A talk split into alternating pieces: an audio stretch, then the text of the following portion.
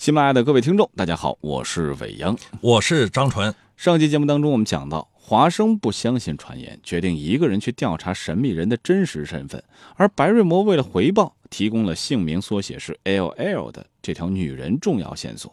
华生通过莫提莫医生知道这个女人身份了，而通过与白瑞摩的交涉，也让他知道了神秘人的居所位置。线索日渐清晰起来，华生能否顺利的接近真相呢？咱们接着往下说。华生再次回顾了自己已知的两个重要事实：一个是来自库姆特雷西的劳拉·莱昂斯太太曾经给查尔斯·巴斯克维尔爵士写过信，并约定在他死去的那个地点和时间相见；另一个就是潜藏在沼地里的那个人居住在山边的石屋里。华生觉得这两个事实足可令疑案显现端倪。华生将了解到的关于莱昂斯太太的事儿告诉了亨利，并问他是否愿意一同到库姆特雷西去。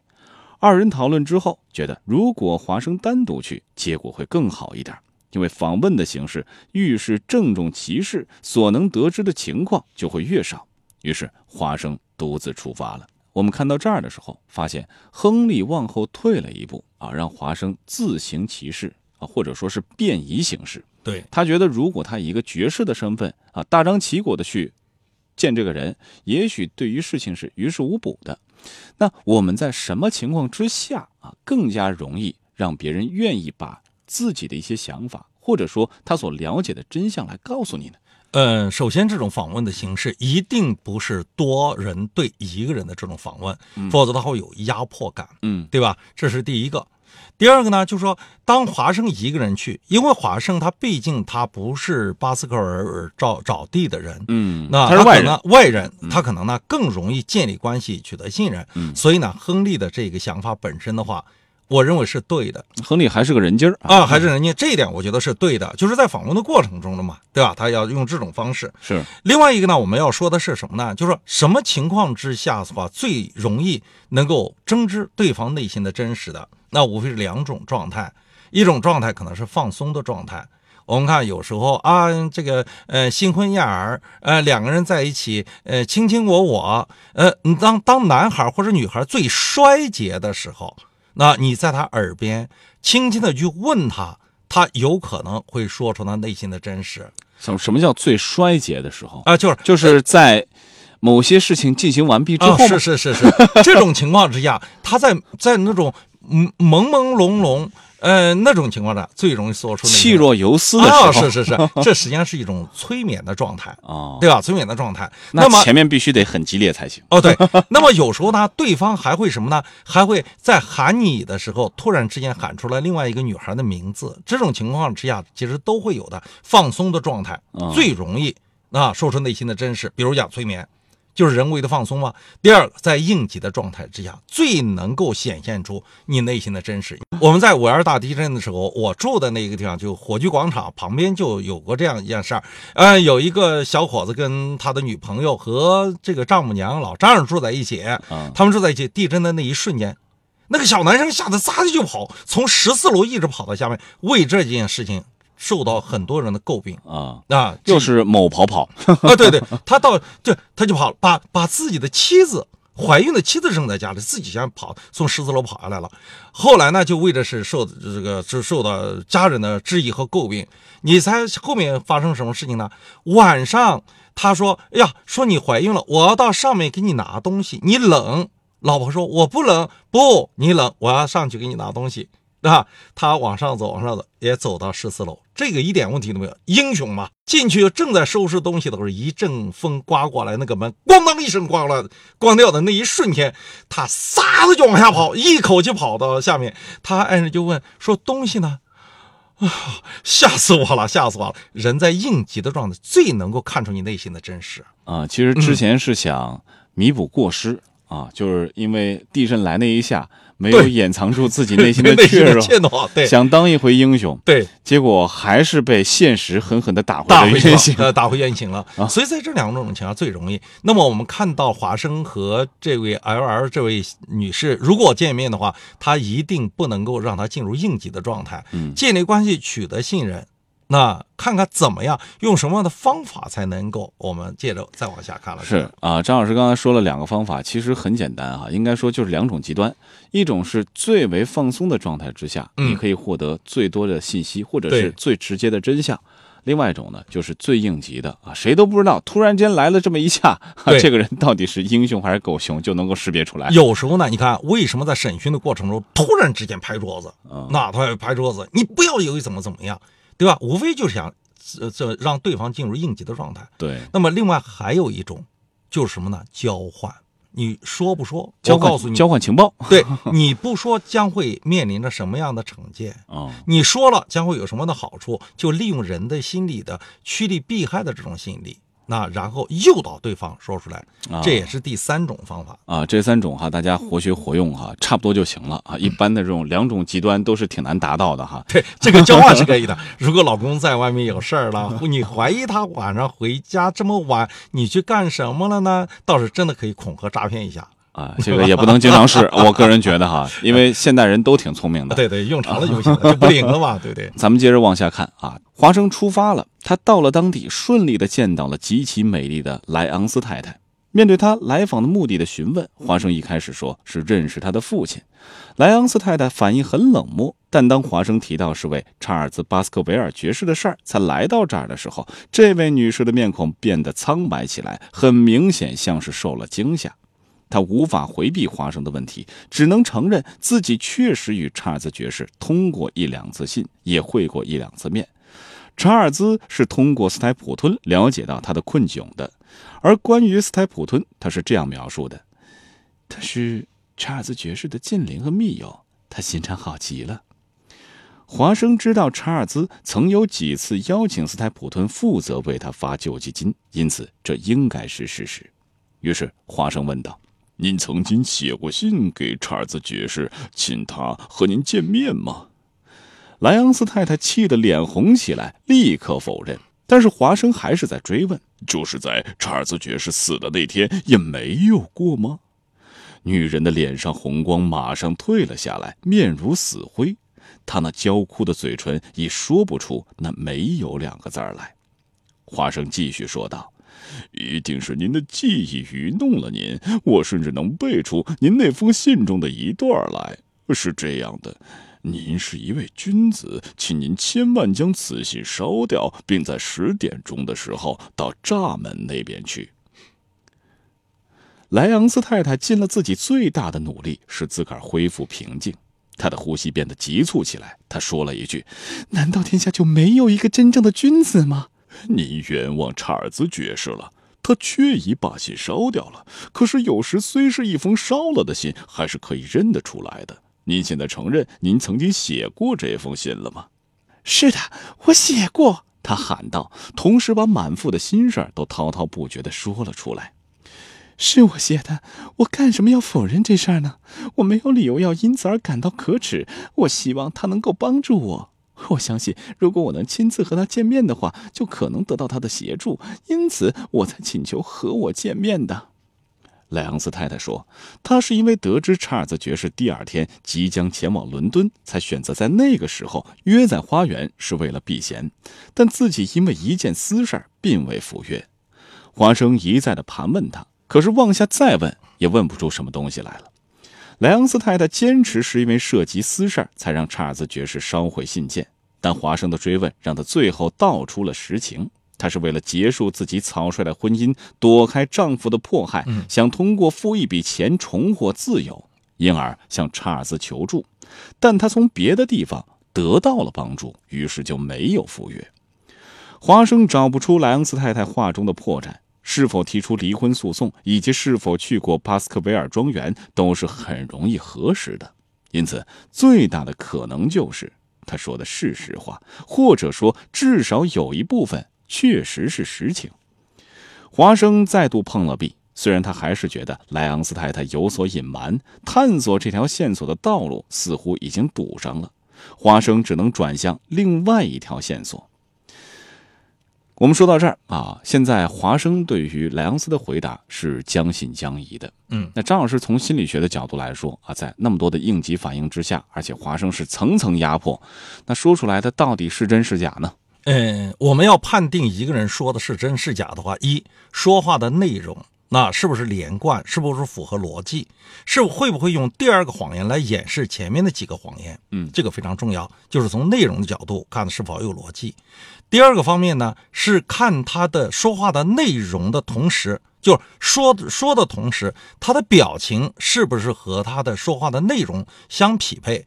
当他对一个人有好感、赞誉之词不绝于口的时候，你会发现眼睛里面透出的是逼视，那我们往往说这个是假的。嗯，但是呢，莱昂斯太太我们看到了一开始的时候吓得脸色灰白，后来呢是羞得满脸通红。嗯，当这个华生告诉他说有这封信的存在，你是不是在爵爷临死的那天晚上见他的时候，嘴唇都嚼哭了。他马上他就开始脸色就灰白了。对，所以呢，这种情绪的表现、表达方式，我认为还是真的。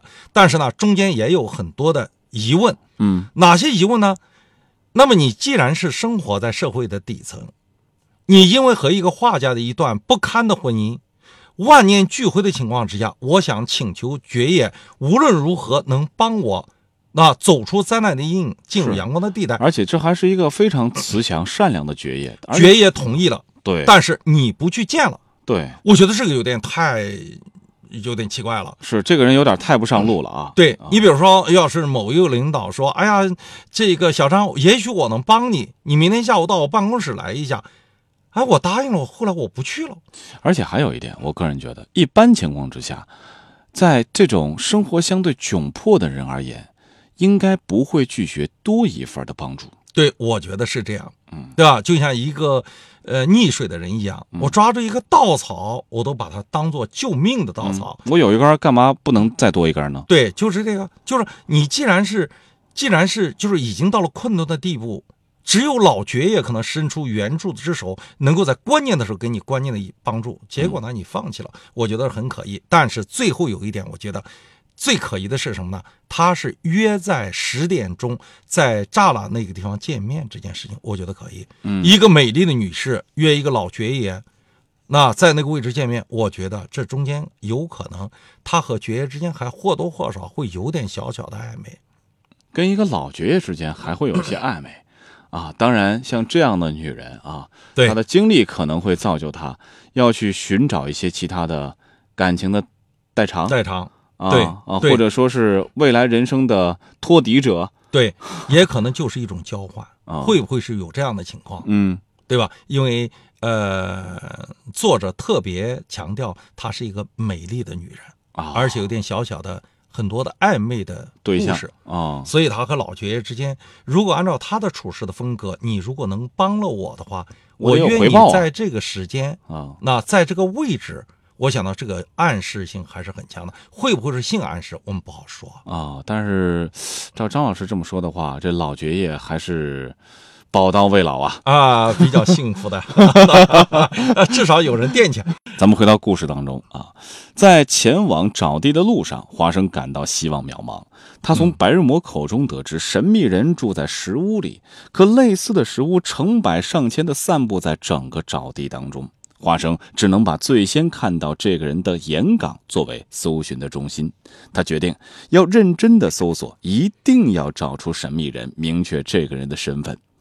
这时，运气一直不佳的华生遇到了一个幸运使者弗兰克兰，也就是莱昂斯的父亲。这老爷子胡须花白，面色红润，正站在他花园的门口。他热情邀请华生一同喝酒庆祝。虽然在得知他对待女儿的苛刻之后，华生对他并没有什么好感，可是这正是摆脱亨利家随从的好机会。华生给亨利留了一个便条，跟着弗兰克兰先生走进了他的饭厅。这个沉迷诉讼的人喜笑颜开地说，自己已经了结了两个案件，都胜诉了，教训了蹂躏平民权利的大人物和一些在树林里随意野餐、到处乱扔垃圾的人。华生原本不想听下去，可是弗兰克兰说道：“县里的警察局一定会为无视他而后悔。”他说道。我本来能告诉他们一件他们所迫切想知道的事情，可是无论如何，我是不肯帮那些坏蛋的忙的。肯定是件偷猎的案子吧？华生让他说下去，故意带着漠不关心的神色说道：“啊，老兄，是一件比这更重要的多的事儿。在找地的那个犯人怎么样了？”华生听了之后大吃一惊：“难道说您知道他在哪里吗？”弗兰克兰得意地说：“自己看到过给逃犯送饭的人。”这让华生为白日魔担心起来。被这样一个专好惹是生非、爱管闲事的老头抓住了辫子，确实一件很可怕的事儿。可是他底下那句话又让华生感到如释重负。当您听到他的食物是一个小孩给他送去的时候，您一定会感到吃惊吧？我每天都从屋顶上的那架望远镜里看到他，他每天都在同一时间走过同一条道路，除了到那罪犯那里去之外，他还会到谁那里去呢？华生惊喜不已，这可真是运气！一个小孩儿，白日魔曾经说过，神秘人是由一个小孩给送东西去的。弗兰克兰所发现的就是他的线索，而不是那逃犯的线索。如果华生能了解到，如果华生能了解到这个老头所知道的事儿，就可以省去长久而疲惫的追踪了。可是华生决定掩饰自己的惊喜，显出怀疑和淡漠的样子，冷冷地说道。我想，很可能是个赵地牧人的儿子在给他父亲送饭吧。稍有不同意的表示，就把这家伙刺激的冒起火来。这老头两眼恶意的瞪着华生，灰白胡子像发怒的猫似的竖了起来。他喊着：“这种长满荆棘、遍布岩石的矮山根本就没有牧人。”华生很聪明，顺着他往下问道：“自己是因为不了解全部事实才这么说的。”华生的服输使弗兰克兰大为高兴，也就更愿意再多说一点。他强调说，曾经多次看到过那孩子送东西。这时，他看了一下窗外，立刻冲到楼上找望远镜，让华生赶紧跟上来。华生在望远镜中看到了一个肩上扛着一小卷东西的孩子，正在费力地慢慢往山上走着。当他走到最高点的时候，在暗蓝色的天空映衬之下，一瞬间，华生看到了那个衣衫不整的陌生人。他鬼鬼祟祟地向四周望着，好像是怕被人跟踪，好像是怕被人跟踪。后来就在山那边不见了。弗兰克兰得意不已，要求华生对此保密。华生谢绝了继续喝酒的邀请，迅速摆脱他。这好运来之不易呀，他发誓绝不会错过。华生了解对方，巧妙地掩饰了自个儿的情绪，啊，克制住了，最终成功获得了想要的情报。张老师，对于华生这段当中的表现，对于这段表现，您怎么评价？我觉得华生真有点福尔摩斯的感觉了。一个呢，他能够控制自己的情绪，能够控制自己的欲望，而调动起对方的兴趣来。对吧？你看，当他急于的想了解什么的时候，反而会做出一副无所谓的样子；当他有意的去激怒对方的时候，然后接下来呢，他又能够让自己刚才激怒他的行为合理化，让对方的情绪能够平息下来。我想的话，作为华生来讲的话，在这个位置上，其实又有点福尔摩斯的那种感觉了。对，那另外还有一点哈，除了华生的表现值得给他点个赞之外，有一点很诡异的地方，这弗兰克兰。一直是一个很要强的人，怎么在对待女儿，尤其是一个父亲对待女儿方面，他又如此的不舍得？他愿意花钱跟别人争辩，对啊，去要这个面子，但是女儿过得不好，他又不愿意花钱，嗯，这是一个怎样的心态？这个，这个，我觉得弗兰克兰呢，应当是一个偏执性人格障碍的患者，两起诉讼跟他八竿子都打不着。没错啊，像这叫什么呢？诉讼狂，他实际上就是一诉讼狂，而且你看他偏执到了什么地步？对吧？他用望远镜站在楼上观察他周围发生的一切。一旦发生发现什么蛛丝马迹的时候，你看他当时兴奋的已经两眼放光，啊，已经到了不可自持的这种地步。那你说外面的这些这些事情跟你有关系吗？跟你其实没有太大的关系。他精神极度亢奋，身体没有疲劳。这些人呢，在同一时间他只能攻击一个靶标。你比如说，他女儿的事情很穷，如果他没有事情的时候，他可能会想起亲情。但是你知道，偏执性人格障碍的人很多是没有亲情的。他如果自杀，他会带着自己的孩子一块儿去死的。他觉得这个世界太肮脏了，我要死，我要让一二三四这一人后悔。怎么能够让全社会都能谴责他们，让他们生不如死呢？除了我让自己的生命灭失以外，我愿意带着我的孩子一起来，让他们承担道德上的责任。我的感觉还是这样的做法是在刷存在感啊，可能是生活当中是不是真的缺少大家伙的关注、关心，或者对于自身价值的认同，才会沦为一个偏执型人格障碍呢？还是说先天有可能就带出来？呃，这个偏执性人格障碍呢，虽然我们说它的成因到目前来讲不是太清楚，嗯，但是呢，你刚才讲的就是自我评价低，那想整出点动静，让全世界人民都知道他，呃，这也是他的内心动力之一。嗯，所以其实弗兰克兰在这种病态之下，完全已经罔顾自己女儿过得好坏，跟我没关系了。对，是是，只要实现自我就行了。对，所以弗兰克兰内心深处，我觉得还是一个相对自私的人。对，但是你知道，有时候我们年龄大的时候也会慢慢的走向极端，走向偏执。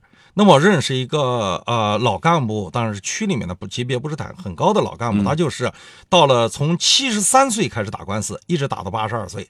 他过去啊，你高血压、心脏病、风湿性关节炎，各种各样的疾病，自从打了打了，他每次打公益官司啊，那打公益官司，那不为自己的利益，是为了。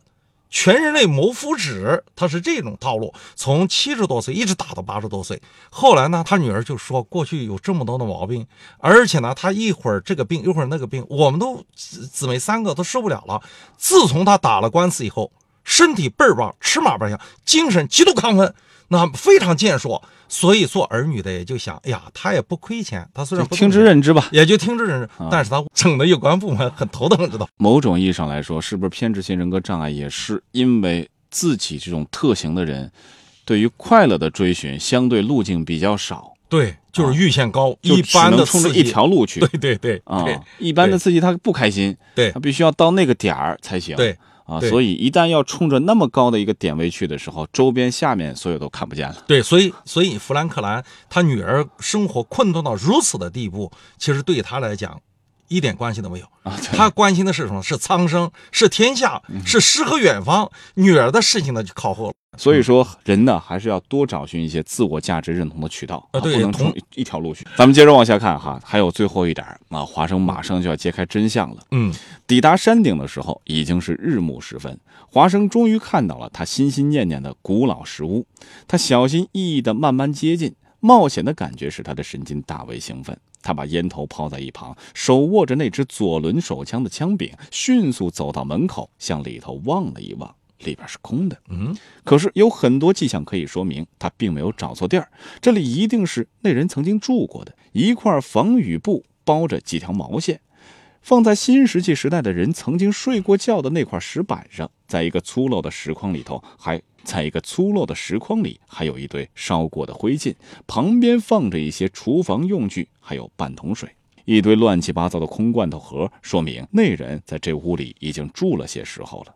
屋角里还有一只金属小杯和半瓶酒，在小屋的中央有一块平平的石头，被当成了桌子用，上边有一个小布包，无疑就是华生从望远镜里看到的小孩肩上的那卷儿，里边有一块面包、一听牛舌和两听陶罐头。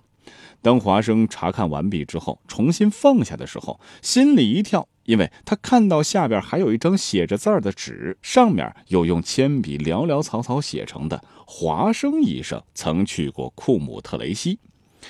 华生想了半天，那么说，这个神秘的人所跟踪的并不是亨利爵士，而是他喽？这个人并没有亲自跟踪，而是派了一个人，也许就是那个孩子一直跟着华生跟踪报告。华生想。可能自己的一举一动都没有逃过这人法眼，可是他看不清这个人的目的，他是敌人还是天使呢？华生下了决心，不弄清楚一切，绝不离开这小屋子。夕阳的余晖令一切景物都显得特别美好，醉人而又恬静。可是华生的神经在悸动，他在小屋里坐在黑暗的深处，耐心等待屋主的来临。后来，华生听到远处传来了皮鞋发出的嘚嘚声，一步又一步的越来越近。他退回到最黑的屋角去，手在口袋里把左轮的枪机绑好。那声音停住了很久，说明他站住了。后来脚步声又向前走来，一条黑影由石屋的开口处投射进来。这个时候，出现了一个熟悉的声音：“真是个可爱的黄昏呐，亲爱的华生，我真觉得你到外边来要比待在里边舒服得多。”神秘人的身份居然是福尔摩斯，那我们的问题就来了啊！这人原来是大侦探福尔摩斯殿下本人，本尊。华生已经把自个儿所有看到的详情都告诉他了。哎，这福尔摩斯为什么还要派人去跟踪华生？不信任他吗？对，我觉得这个地方确实让人匪夷所思。原来的这些情节呢、桥段呢，我们认为的话，可能在情理之中，是意料之外。但是这完全是在情理之之外，嗯，也是在意料之外。那作为福尔摩斯来讲呢，你为什么要这样做？也就是说，华生随时随地的每天都向你汇报情况。他是个老实人呢。对啊，像老是个老实人啊。那你蹲在这个鬼不生蛋的地方的目的到底是什么？说老实话，我真的没有想到啊。另外还有一点哈，如果我是华生的话，我会觉得我这个搭档不信任我，以后我们就可以拆伙了啊。那我觉得吃个散伙饭，咱们再见吧。啊，对对对对，是是是。心理学家都觉得无法解释，对这福尔摩斯到底哪根筋搭错了？对啊，这是我们想了解的第一个问题。第二个问题当然就是福尔摩斯自己了。你说都已经派了华生来了啊，你自个儿呢又不出现啊，明明可以过上流人士的这种生活，对，非得像个野鬼一样蹲在这石屋子里边啊，吃的叽里哇啦的这些东西，对，吃的猪狗食，猪的是牛马力，对，然后像个逃犯一样。福尔摩斯是来体验生活的吗？他为什么那么想？这 一定不是啊，他一定不是来体验生活的。那你如果是想跟踪的话，也用不着住在这个石屋子里面，派一个小孩去跟踪，或者派其他人去跟踪。我想的话，这个中间啊，一定有他的原因。嗯，真的，我读你刚才读到这个位置的时候，我也在考虑，就说你是个苦行僧吗？你真的是做错了什么事情要给自己惩罚吗？对吧？为什么一个上流社会的一个君子，谦谦君子，那要过得？连个流浪汉都不如呢，是跟个逃犯一样，跟逃犯一样。我觉得这个地方确实很可疑，太可疑了。是说到这儿哈，咱们的心理学家啊也是满脑子官司。我相信下集呃一定会有人给大家解答。至于到底是书中的福尔摩斯或者是华生，还是我们俩，敬请期待我们下集。哎，我也急 切的想看到最终的结果。我们知道福尔摩斯曾经是化妆成老水手。去到船屋了解过情况的，他在这个地方待了那么长时间，也许了解到的信息要比华生来的多得多。那么，对于最终的破案会有怎样的帮助呢？下期咱们继续说。如果喜欢我们的节目，一定要记得订阅《福尔摩斯探案全集》，凝视生命的黑箱。当然，也可以在我们的栏目下方来给我们留言。我们下期再会。